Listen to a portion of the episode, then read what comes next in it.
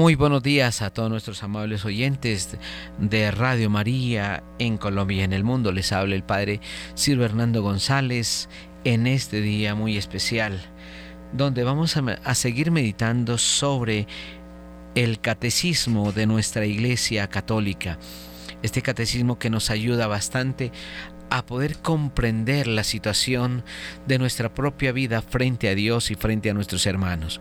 Estamos en eh, la explicación sobre el catecismo de la Iglesia Católica en la parte 3 sobre el pecado. Bienvenidos sean todos en este día.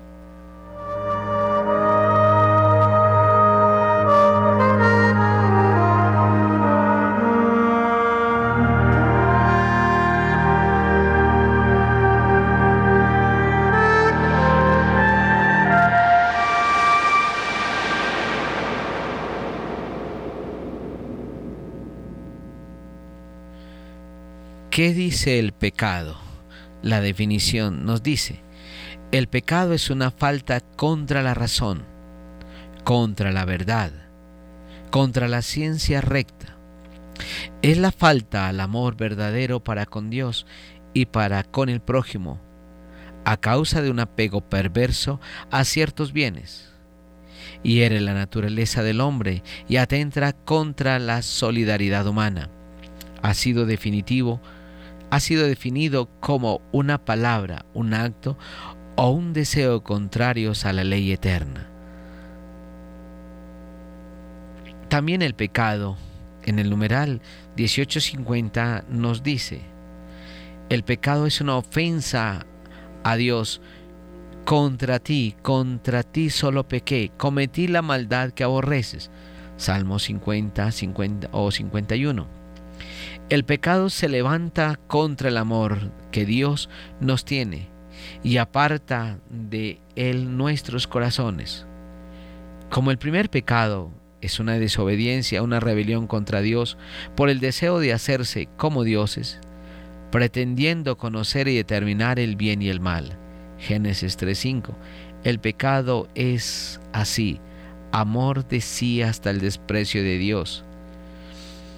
Por esta exaltación orgullosa de sí, el pecado es diametralmente opuesto a la obediencia que Jesús realiza la salvación.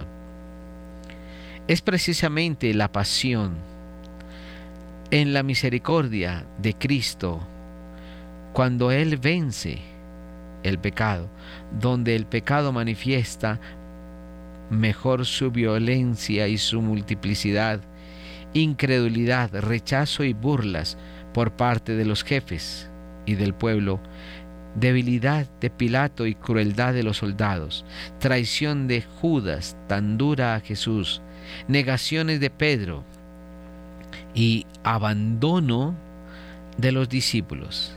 Sin embargo, en la hora misma de las tinieblas y del príncipe de este mundo, Juan 14:30, el sacrificio de Cristo se convierte secretamente en la fuente de la que brotará inagotable el perdón de nuestros pecados. Es así, es así como nosotros hoy tenemos que mirar eh, de acuerdo a esta catequesis que nos presenta sobre eh, el pecado, es así como nosotros tenemos que darnos cuenta cómo la destrucción del mal, ¿sí? Cómo la destrucción que ofrece el mal a la humanidad, cómo la destrucción que ofrece eh, el pensar en nosotros mismos por un egoísmo, por una soberbia, por un orgullo, que nos aleja de Dios, que nos aleja de la gente, que nos aleja de, de las personas y del mismo mundo, nos va destrozando lentamente. Yo hago una aplicación más acorde a mi pensar y sentir como sacerdote, y es el hecho de que el pecado, como lo había dicho anteriormente, el pecado es, óiganme bien, es destruir. Desde lo más pequeño hasta lo más grande. Por tanto aquí, si pudiera decir eh, que una mentira no es pecado, por pequeña que sea, pero la mentira destroza una familia, destroza una verdad, destroza un hogar, destroza un pueblo, destroza una comunidad. ¿Cuántas mentiras son contrarias a lo que el hombre quiere y a lo que Dios quiere? Cada persona lo determinará en su ser, en su ser mismo, allá dentro de su casa, allá en su trabajo, allá en su familia. Algo pequeño puede ser tan destructible como algo tan grande. De modo que pensemos un poquito. Entonces, vale la pena entonces que en San Juan, primera de San Juan capítulo 15, 5 versículos 16 17 dice, conviene valorar los pecados según su gravedad. La distinción entre pecado mortal y pecado venial perceptibles ya en la escritura, haciendo referencia a 1 Juan 5, 17, se ha impuesto en la tradición de la iglesia, la experiencia de los hombres la corroboran. Entonces, los pecados, los pecados los vamos a mirar en la parte venial y en la parte mortal. ¿A qué se refiere con un pecado venial? Es decir, son aquellos pecados por los cuales uno como persona, nosotros como personas, no vamos a mirar, lo digo así, no vamos a mirar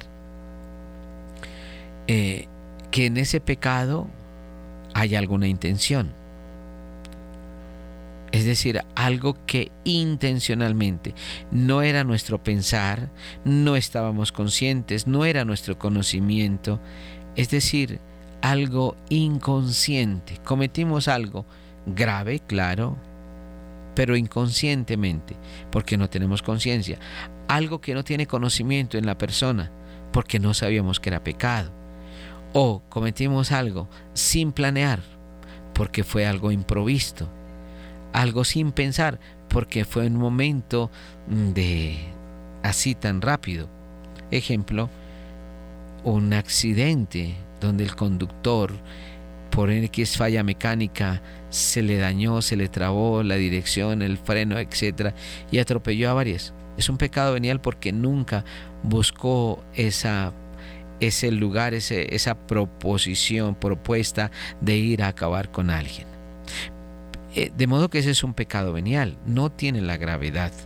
Pero si miramos un poquito más de fondo, un poco más de fondo, el mismo hecho, pero ya con la intención, con el conocimiento, con todo lo que eh, ya parte de nosotros, el deseo de acabar una persona, el odio, el, eh, el rechazo a la otra persona y todo lo que lo que yo quiero hacer ya con conocimiento pleno, con advertencia plena, pues ya tiene una gravedad mayor y esto sí es un pecado que condena, por eso se llama pecado mortal. Bueno, vamos un momentico a un receso musical y ya volvemos.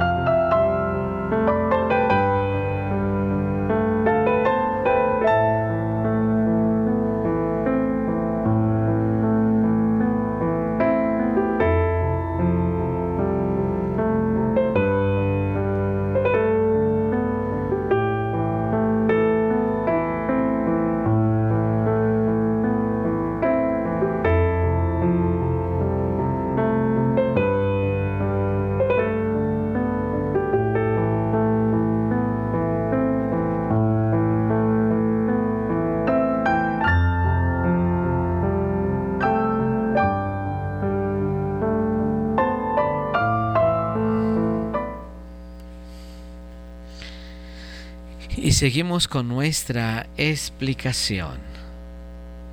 Es importante que nosotros miremos entonces en este capítulo cuarto el artículo 1854. Dice, conviene valorar los pecados según su gravedad.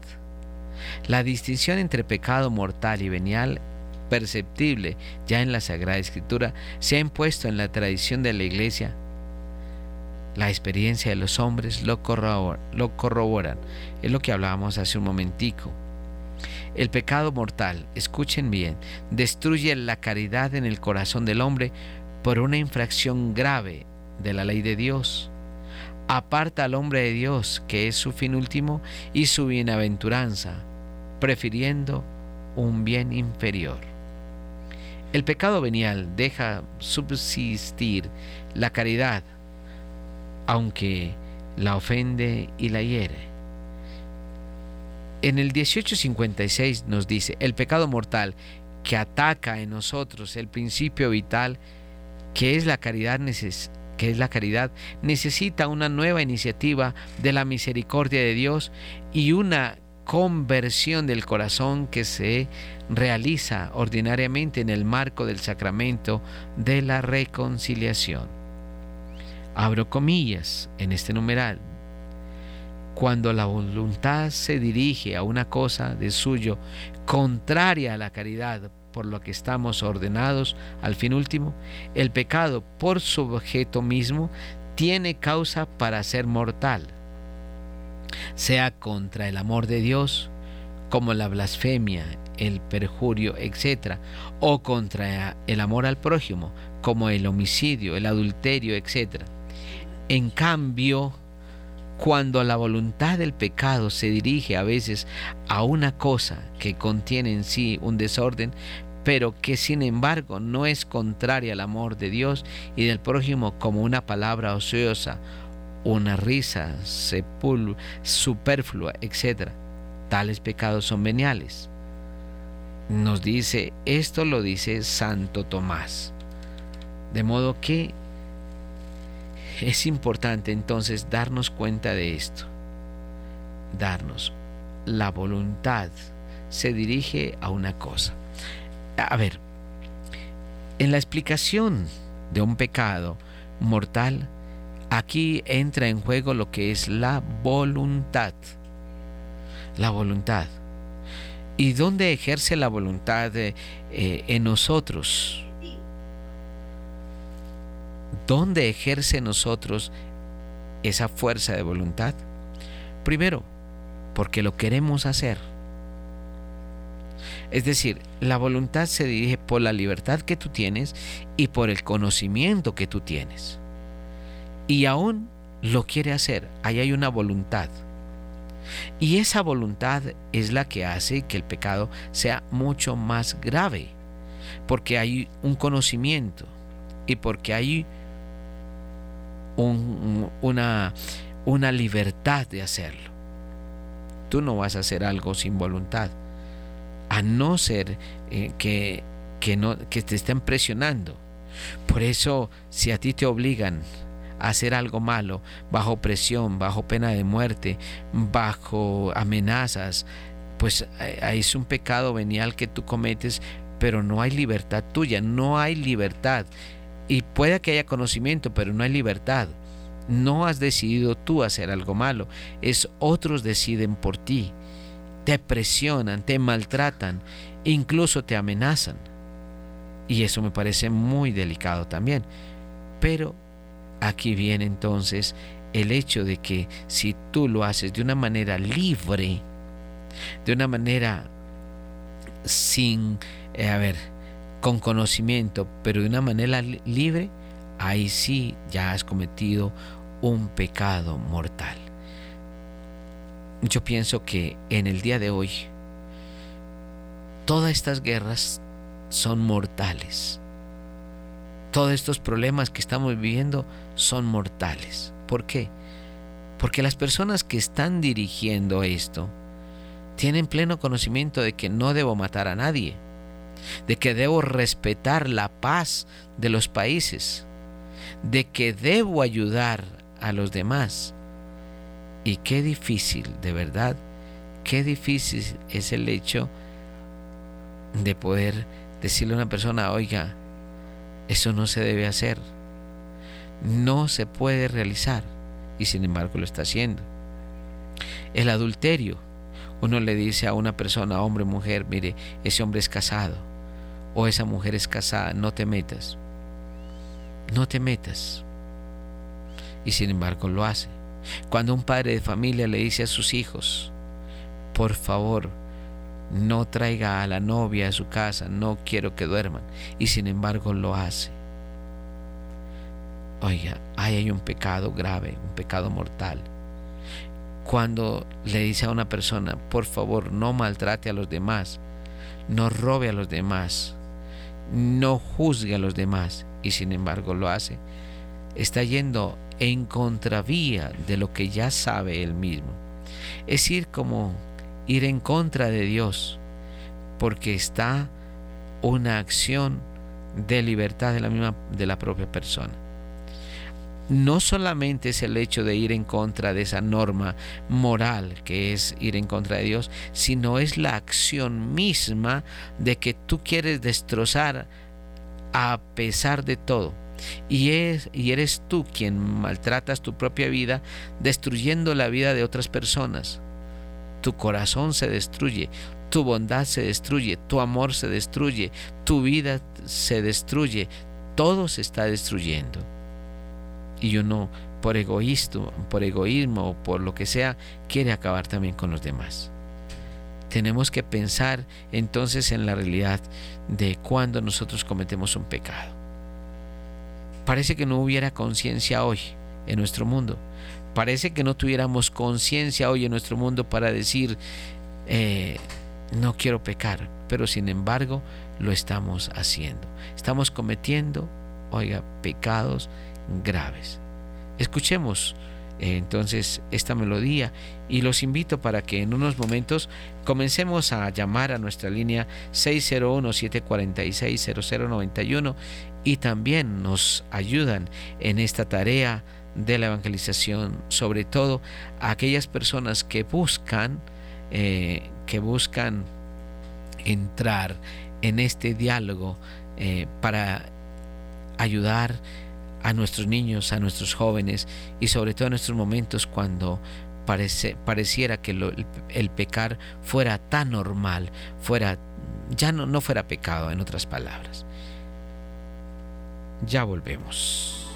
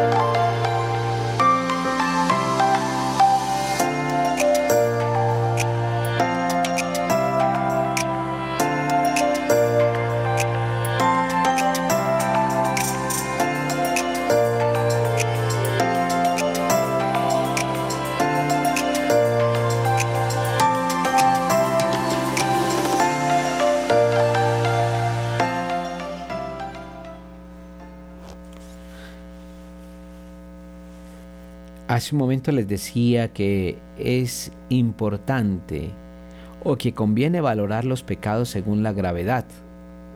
La distinción entre pecado mortal y pecado venial, perceptible ya en la Sagrada Escritura. Es bueno mirar esta afirmación porque es conveniente, porque es conveniente valorar los pecados según la gravedad. Y es no para quitar importancia a unos y a otros darles más importancia, no es así. A todos les damos la importancia necesaria. Igual que en una batalla, uno tiene que saber distinguir su prioridad. Desde luego, es uno de los errores que pueden ocurrir en esta estrategia espiritual. Es precisamente esto. Hay que saber en qué cosas nos jugamos mucho más que en otras. Saber distinguir lo grave de lo leve. Ya, lo hemos dicho en otras ocasiones. Cuando relativizamos lo dogmático, después hacemos un dogma de lo relativo colocamos el mosquito y luego nos tragamos el camello. Esto no, esto de no saber distinguir lo mortal de lo venial, lo que es determinante en nuestra lucha, perdemos la perspectiva de la proporcionalidad, en qué cosas no podemos escatimar nuestro esfuerzo y en otras que no son tan importantes, donde no está teniendo la batalla definitiva de nuestra vida. Ahí está ese reproche del Señor a los fariseos. Les dice Él que están colocando un mosquito y están tragando un camello. Aquí en este punto se añade el hecho de que en la Sagrada Escritura, en la tradición de la Iglesia y en nuestra propia existe experiencia. Según la primera de Juan, capítulo 5, 16 17, en el capítulo 16 nos dice, si alguno ve que su hermano comete un pecado que no, que no es de muerte, pida y le dará la vida. A los que cometen pecados que no son de muerte, pues hay un pecado que es de muerte, por el cual no digo que pida. Toda iniquidad es pecado, pero hay pecado que no es de muerte. Ahora, es posible que no nos suene mucho este texto. Se habla claramente de un pecado que no es de muerte. Es la propia escritura la que está distinguiendo entre pecado mortal y pecado venial. Por ejemplo, en Proverbios 24, 16, que nos dice que siete veces cae el justo, pero se levanta mientras los malos se hunden en la desgracia. Entonces miramos cómo es importante este hecho. El número 7 hace referencia a la abundancia. Todos somos pecadores. Cuando el Señor dice, el que esté sin pecado que tire la primera piedra. También aquí se distingue entre unos pecados y otros. No es lo mismo los pecados en los que cae el justo de los pecados que hunden en la desgracia al malvado. También la tradición de la iglesia ha hecho esa distinción entre pecado venial y pecado mortal. No hay que avergonzarse de utilizar estos términos, a pesar de que en nuestra cultura actual parece que queda mal, parece que estemos hablando de una cultura preconciliar, pero no es así. Tiene una base en la escritura y en la tradición de la iglesia, donde se afirma con contundencia en las últimas encíclicas de Juan Pablo II, no tenemos por qué avergonzarnos de la Sagrada Escritura y de nuestra propia tradición. Y añade una cosa más. Y nuestra propia experiencia propia, experiencia lo corrobora. Esto se refiere a que somos conscientes de que todo no se puede meter en el mismo saco. Está claro que todos somos pecadores, pero sería una excusa demasiado civilina el escudarnos en que todos somos pecadores para equiparar pecado mortal con pecado venial. Esto sería una tentación, servirse de la falsa humildad de que todos somos pecadores para justificar el pecado mortal. Y yo les diría aún más, cuidado con eso. Muchas personas utilizamos esta frase para decir soy pecador. Entonces no tengo derecho a cambiar porque seguiré pecando y pecando y pecando, haciéndole daño a otras personas. Y simplemente la excusa es que soy pecador, es que me equivoco, es que no puedo salir de ahí. ¿Qué puedo hacer? Nuestra experiencia nos dice que no es lo mismo nuestro pecado cotidiano que el pecado que es determinante en nuestra vida, que fractura nuestra relación con Dios de una forma definitiva. Ese pecado puede existir objetivamente, tiene nombre. Por ejemplo, no es lo mismo que una persona tenga su tentación continua de pereza, que es la que, le cuesta dejar sus comodidades es un pecado venial que lo persigue continuamente a que sea infiel a su mujer. Es distinto porque ese pecado de adulterio fractura su matrimonio. No es lo mismo una cosa que la otra. Es necesario distinguir. Quien no discierne es fácilmente engañado. En los primeros ejercicios espirituales tuve que yo tuve tenía 15 años. El sacerdote que nos dio el final nos dijo, nos dio una estampa de Cristo, del Cristo de Velázquez, y detrás nos escribió, viviré habitualmente en gracia de Dios, y si caigo me levantaré. Era el programa principal que se nos proponía fruto de esos ejercicios espirituales. Se refería a vivir sin pecado mortal, a no hacer pacto con el pecado mortal, aunque somos conscientes que todos tenemos pecados veniales, a vivir habitualmente nos orientamos, es decir, a estar en gracia de Dios. Vale la pena pensar en este sentido. Bueno, e invito a las personas entonces a llamar a nuestra línea en Bogotá al 601-746-0091. O también nos pueden dar un mensaje por WhatsApp al 319-765-0646. O la línea gratuita nacional 018180 extensión 160. Perdón, 180-169 extensión 1. Repito, 018180-169 extensión 1.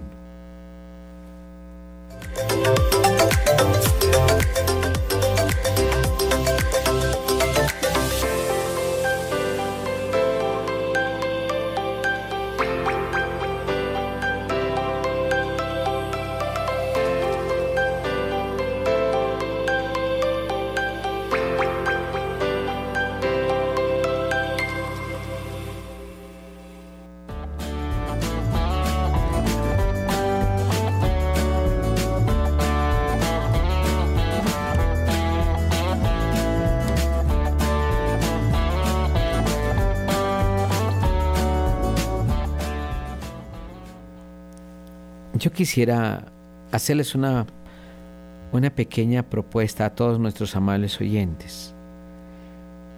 Por ejemplo, hoy, en la necesidad que tiene mucha gente del trabajo, en la necesidad que tiene mucha gente de vivir mejor, ¿cuánto daño se está haciendo? Yo sé que moralmente no es aceptable. Ante Dios no es normal y no es aceptable. Moralmente no es bueno. Socialmente es, eh, es, es una caboce. Pero hay pecados que nos están llevando a nosotros a un pecado social. Y lo digo claramente en este momento.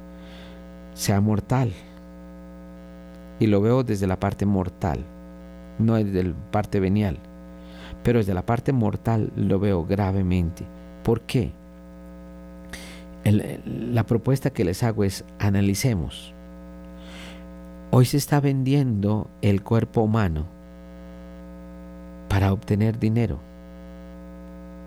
Y digo, se está vendiendo no solamente en prostitución, sino que están alquilando los vientres para dar vida a través de inseminación artificial. Luego se venden los niños, niños que nacen, se venden a otras personas, vienen por ellos, se están vendiendo. ¿Con qué fin? Con el fin de, eh, de prostituirlos, de trata de personas, etc. Otros, ya se ha comprobado, se venden otros niños con el fin de poder sacar órganos, órganos de ellos eh, para poder hacer eh, eh, operaciones, cirugías de trasplantes. Es decir, se comenzó un negocio a partir de la vida humana. Y este negocio que viene a partir de la vida humana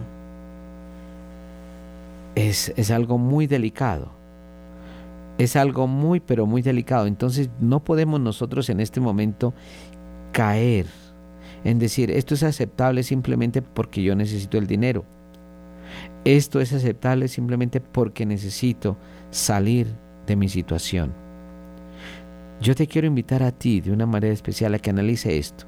Porque así como se ve el deseo de dinero, también se ve, oiga, otros elementos más muy delicados. Lo acabamos de ver en la película, en esa película de eh, Sign of Freedom, ¿sí? Donde vemos la esclavitud y la trata de personas. Yo pienso que aquí es un pecado social y que tenemos nosotros que erradicar todo esto. Bueno, vamos a un minuto de música y ya regresamos.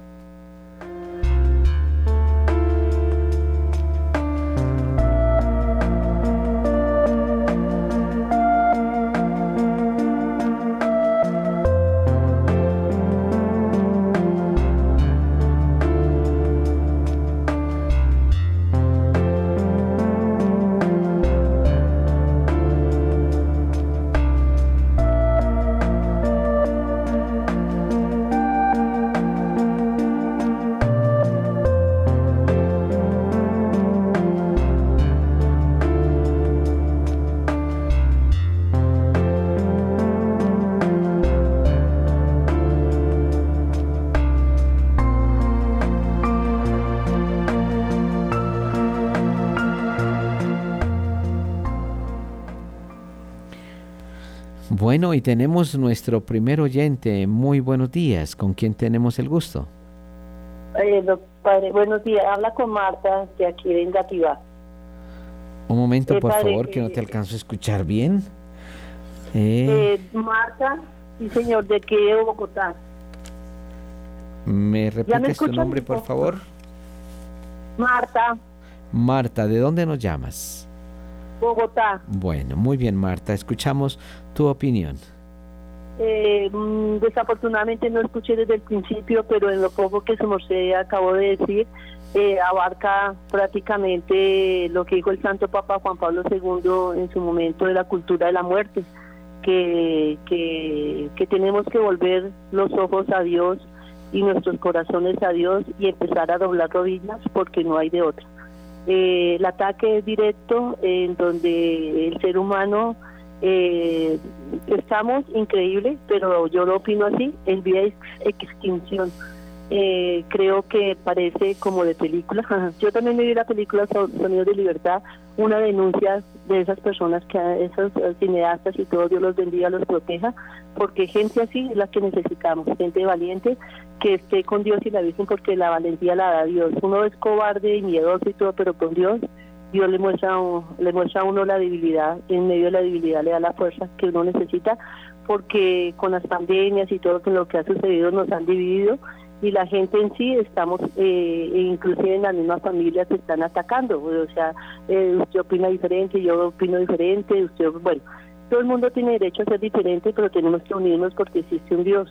Y, cuando uno está con Dios, todo, todo Dios le va mostrando y estamos a tiempo, Dios nos está dando tiempo de descontaminar ríos, descontaminar almas, todavía estamos a tiempo que hay un futuro para todos.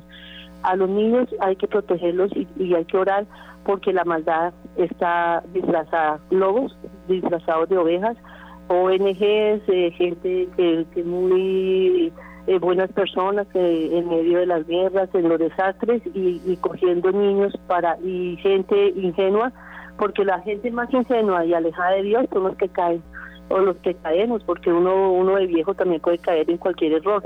Entonces hay que unirnos en oración, Cari. Y también eh, comentaba que eh, una cosa que me ha preocupado, aló.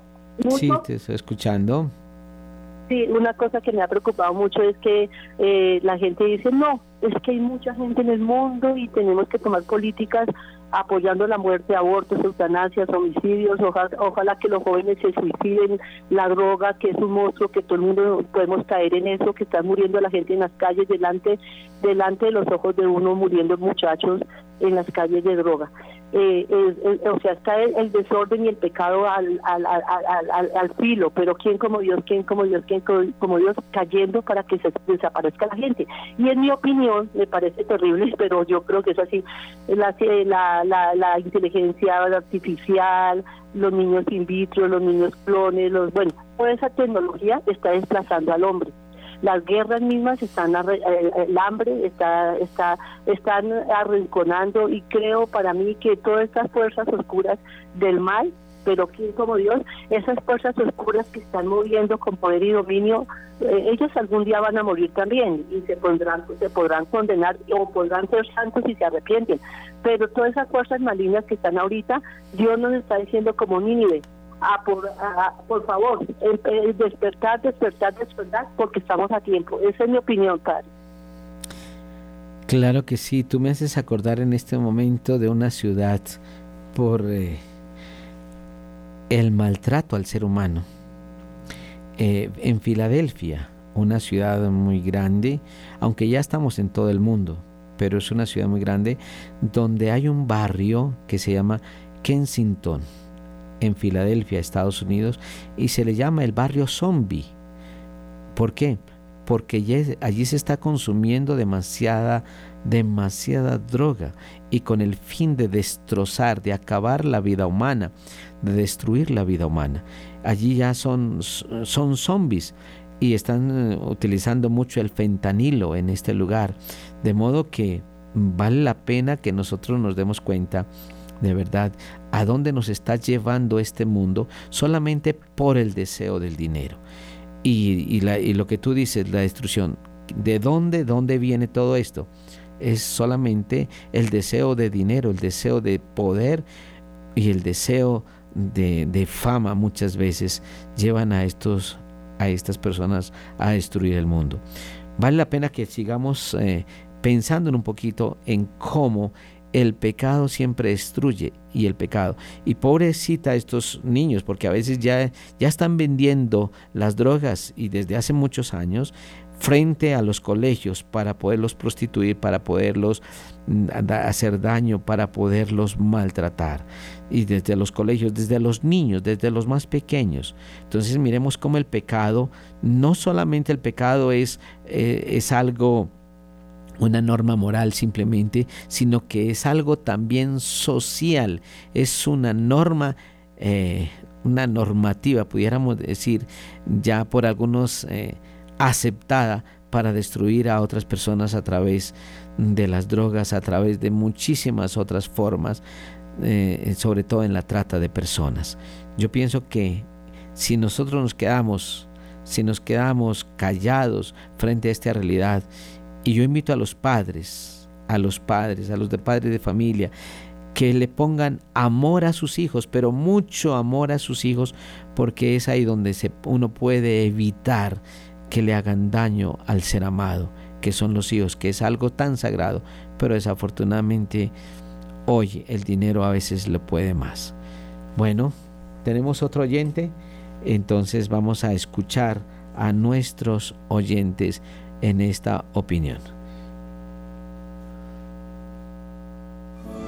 Otra vez caí ayúdame.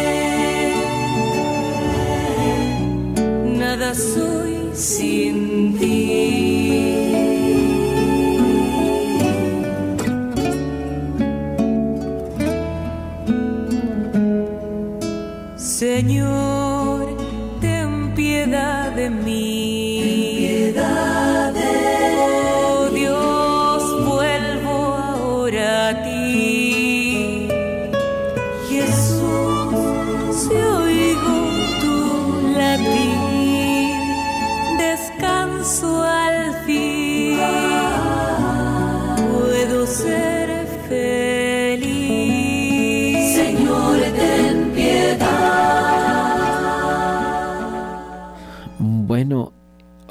estamos en un tema tan importante en este, en este día sobre el pecado. Y podemos aquí quedarnos horas y horas. Bueno, desafortunadamente se cayó esta llamada, pero vamos a seguir eh, con nosotros con este tema tan importante. Ya nos tocará el próximo lunes porque ya el tiempo también se nos terminó. Yo quiero darle las gracias a todos y quiero invitarlos de una manera especial a que de verdad luchemos contra el mal. Especialmente, especialmente, óiganme bien, en familia. Trate de evitar en familia todo aquello, todo aquello que destruye su hogar, su familia, su vida, las relaciones, la fe a Dios nuestro Señor, la, la relación con la iglesia, la relación con los demás, la relación con el mundo. No destruyamos la gente, no destruyamos nada. Hay cuatro relaciones, como lo decía eh, hace unos días atrás en otro programa, decía que el pecado destruye nuestra relación con nosotros mismos, la relación con los demás, la relación con la propia naturaleza, pero sobre todo la relación con Dios. Miremos y comenzamos a construir un mundo diferente y no permitamos que nadie nos haga daño. Por eso necesitamos de la fuerza del Espíritu Santo. Pidámoslo todos los días. Bueno, el tiempo se nos acabó. Un feliz día para todos y Dios los bendiga. Nos veremos en una próxima oportunidad. Que Dios los bendiga. Amén.